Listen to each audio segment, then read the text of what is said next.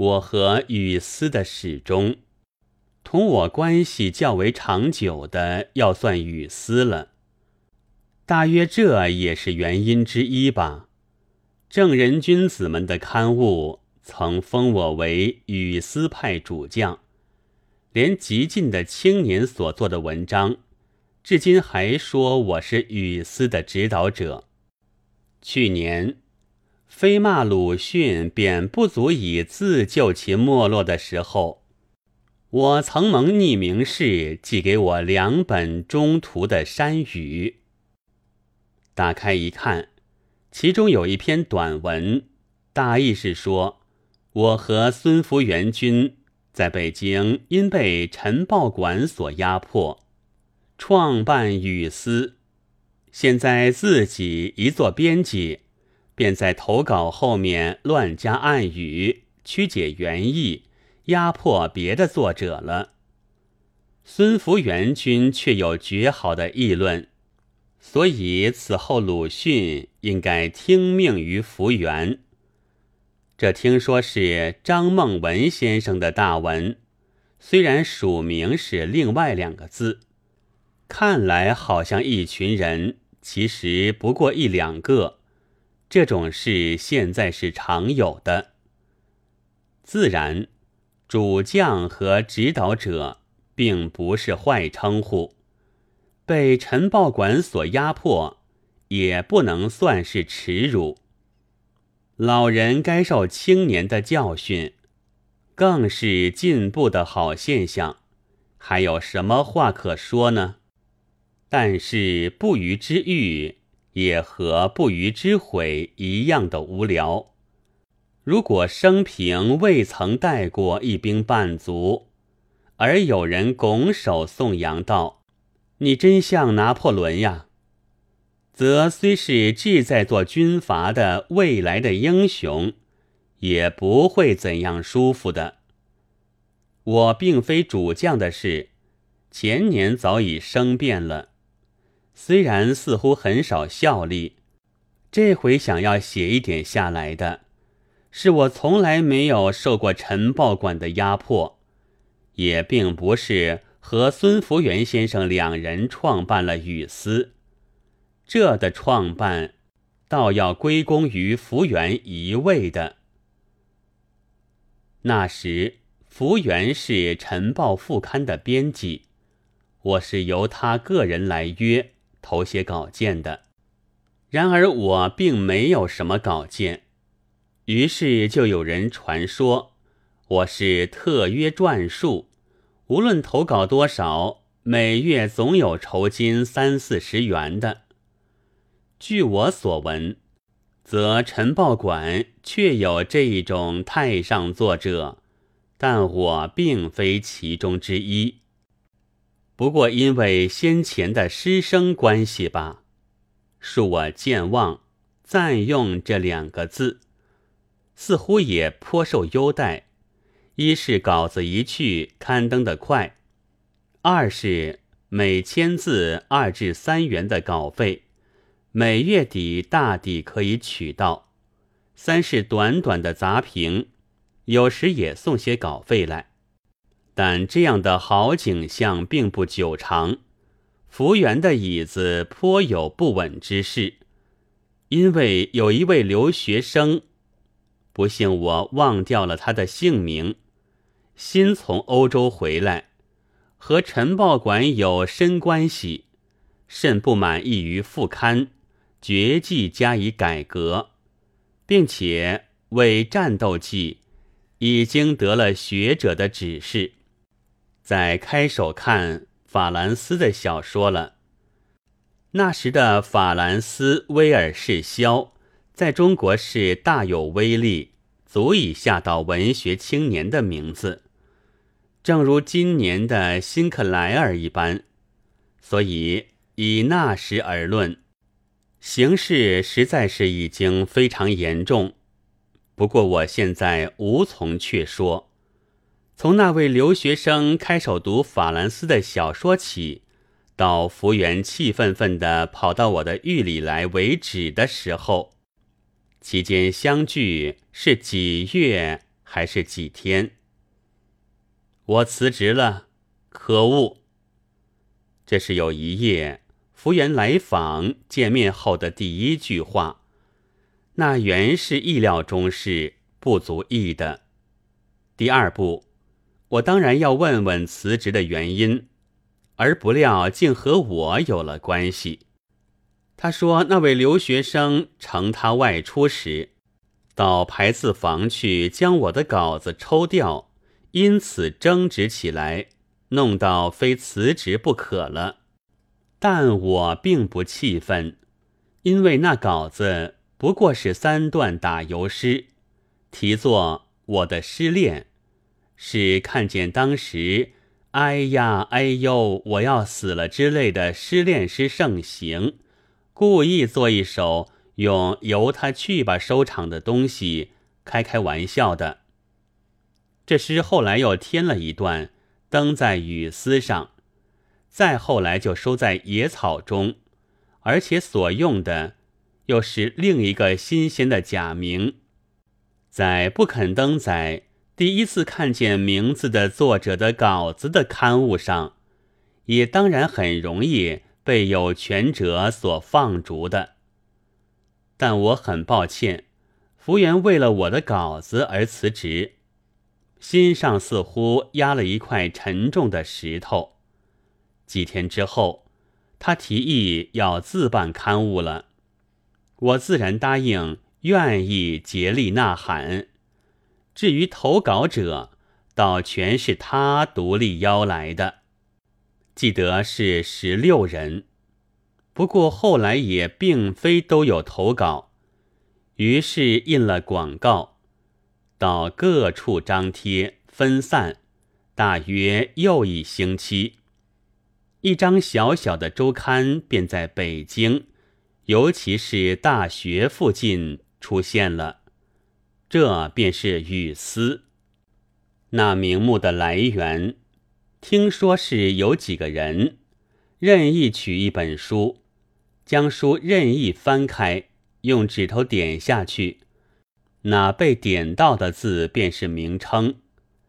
那时我不在场，不知道所用的是什么书，是一次便得了雨丝的名，还是点了好几次，而曾将不像名称的废去。但要知，即此已可知，这刊物本无所谓一定的目标，统一的战线。那十六个投稿者。意见态度也各不相同。例如顾颉刚教授投的便是考古稿子，不如说和雨丝的喜欢涉及现在社会者倒是相反的。不过有些人们开出大约是只在敷衍和福原的交情的吧，所以投了两三回稿。便取敬而远之的态度，自然离开。连福原自己，据我的记忆，自始至今也只做过三回文字。末一回是宣言，从此要大为雨丝撰述。然而宣言之后，却连一个字也不见了。于是雨丝的固定的投稿者。至多便只剩了五六人，但同时也在不易中显了一种特色，是任意而谈，无所顾忌，要催促新的产生；对于有害于心的旧物，则竭力加以排击。但应该产生怎样的心，却并无明白的表示，而一到觉得有些危急之际。也还是故意隐约其词。陈元教授痛斥雨丝派的时候，说我们不敢直骂军阀，而偏和握笔的名人为难，便由于这一点。但是，赤八二狗显于赤狗主人，我们其实也知道的，所以隐约其词者。不过，要使走狗秀德跑去献功时，必须详加说明，比较的费些力气，不能直接痛快，得到好处而已。当开办之际，努力却也可惊。那时做事的福源之外，我记得还有小峰和川岛，都是乳毛还未褪尽的青年，自跑印刷局，自去校对，自叠报纸，还自己拿到大众聚集之处去兜售。这真是青年对于老人。学生对于先生的教训，令人觉得自己只用一点思索写几句文章，未免过于安逸，还需竭力学好了。但自己卖报的成绩听说并不佳，一纸风行的还是在几个学校，尤其是北京大学，尤其是第一院，理科次之。在法科则不大有人顾问。倘若说北京大学的法政经济科出身诸君中，绝少有语丝的影响，恐怕是不会很错的。至于对于晨报的影响，我不知道，但似乎也颇受些打击。曾经和福源来说和，福源得意之余，忘其所以。曾以胜利者的笑容笑着对我说道：“真好，他们竟不料踏在炸药上了。”这话对别人说是不算什么的，但对我说却好像浇了一碗冷水，因为我即刻觉得这炸药是指我而言，用思索做文章。都不过使自己为别人的一个小纠葛而粉身碎骨，心里就一面想：真糟！我竟不料被埋在地下了。我于是彷徨起来。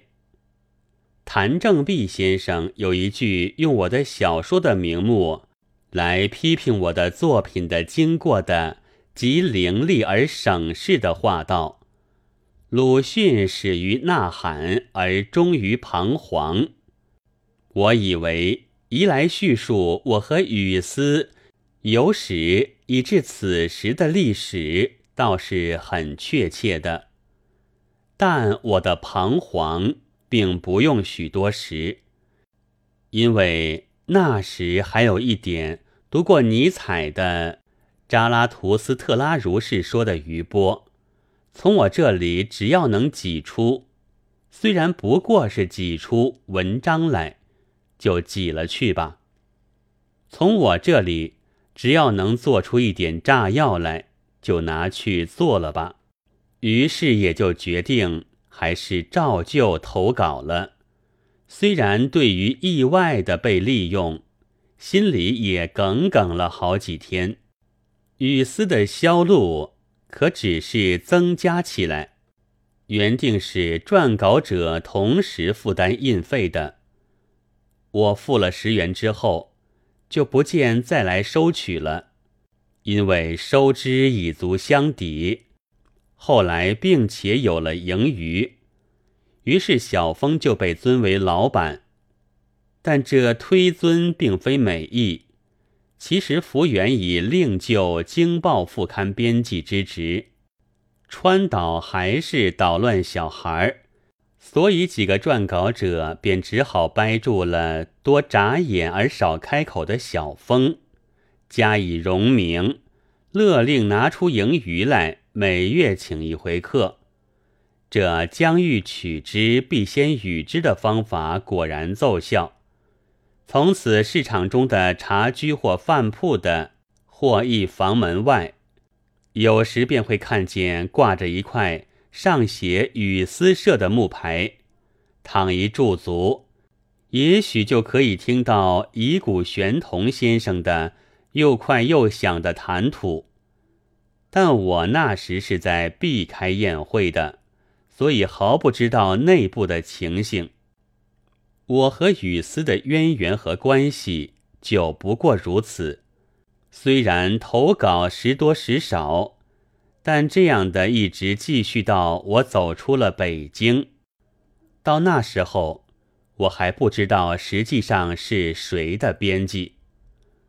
到了厦门，我投稿就很少了。一者因为相离已远，不受催促，责任便觉得轻；二者因为人地生疏，学校里所遇到的有大抵是些念佛老妪式口诀，不值得费纸墨。倘能做《鲁滨逊教书记》或《蚊虫叮卵抛论》，那也许倒很有趣的。而我又没有这样的天才，所以只记了一点极琐碎的文字。这年底到了广州，投稿也很少。第一原因是和在厦门相同的；第二，先是忙于事务，又看不清那里的情形，后来颇有感慨了。然而，我不想在他的敌人的治下去发表，不愿意在有权者的刀下颂扬他的威权，并奚落其敌人来取媚，可以说也是雨丝派一种几乎共同的态度。所以，雨丝在北京虽然逃过了段祺瑞及其八二狗们的撕裂。但终究被张大元帅所禁止了发行的北新书局，且同时遭了封禁。其实是一九二七年。这一年，小峰有一回到我的上海的寓居，提议雨丝就要在上海印行，且嘱我担任做编辑。以关系而论。我是不应该推脱的，于是担任了。从这时起，我才探问向来的编法。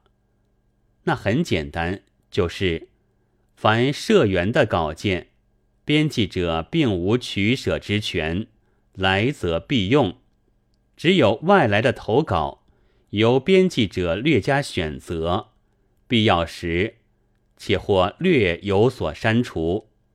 所以我应做的不过后一段事，而且社员的稿子实际上十之九直寄北新书局，由那里敬送印刷局的。